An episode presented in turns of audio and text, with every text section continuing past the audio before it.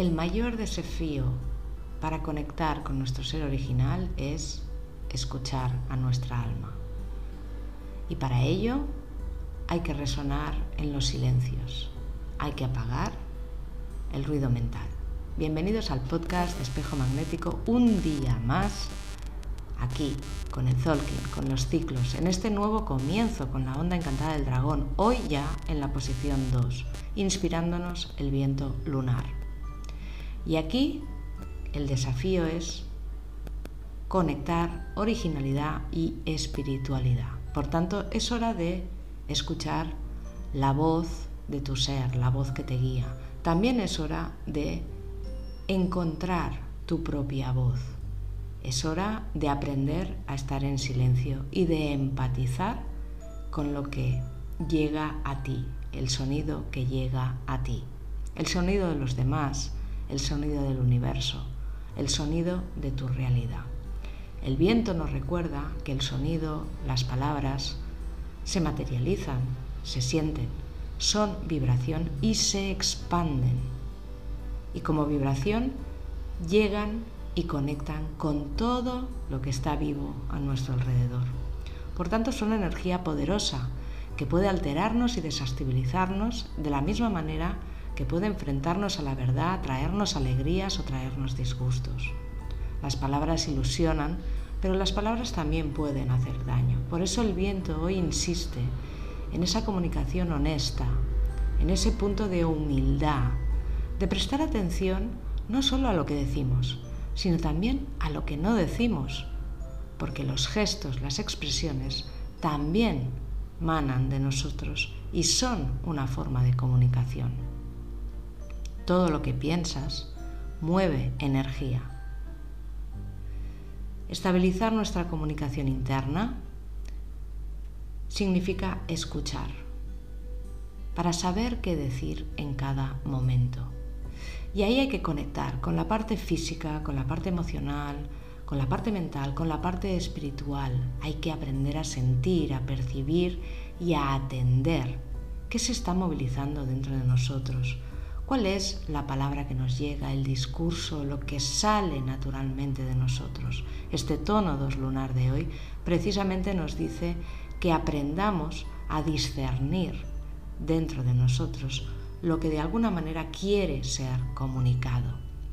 Y para restablecer esta buena comunicación hay que estabilizar, coger centro, equilibrar y serenar nuestro interior.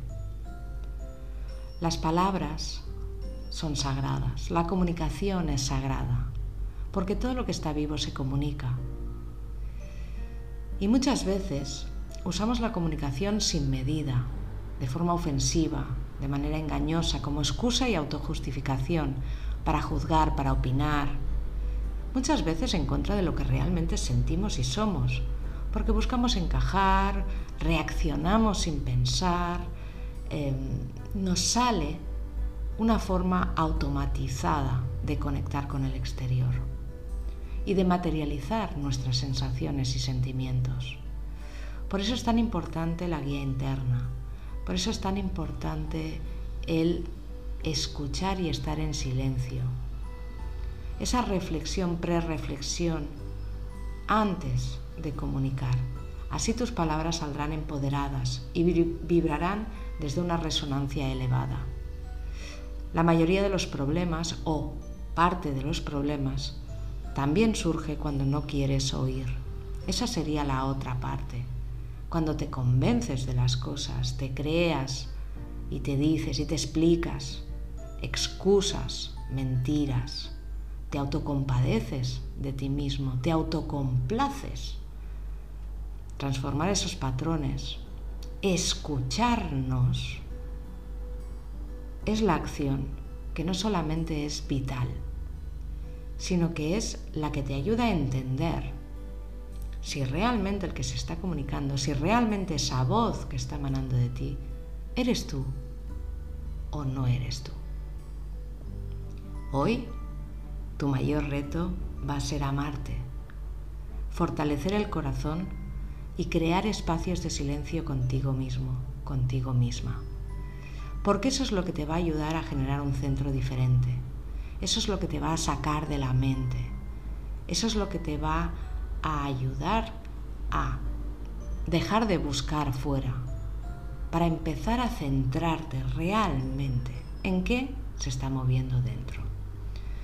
Y aunque ese proceso, este proceso o este movimiento muchas veces pueda ser incómodo, porque significa replantearte tus discursos, significa dejar de promover el tengo razón, significa dejar de negar la realidad, significa empatizar,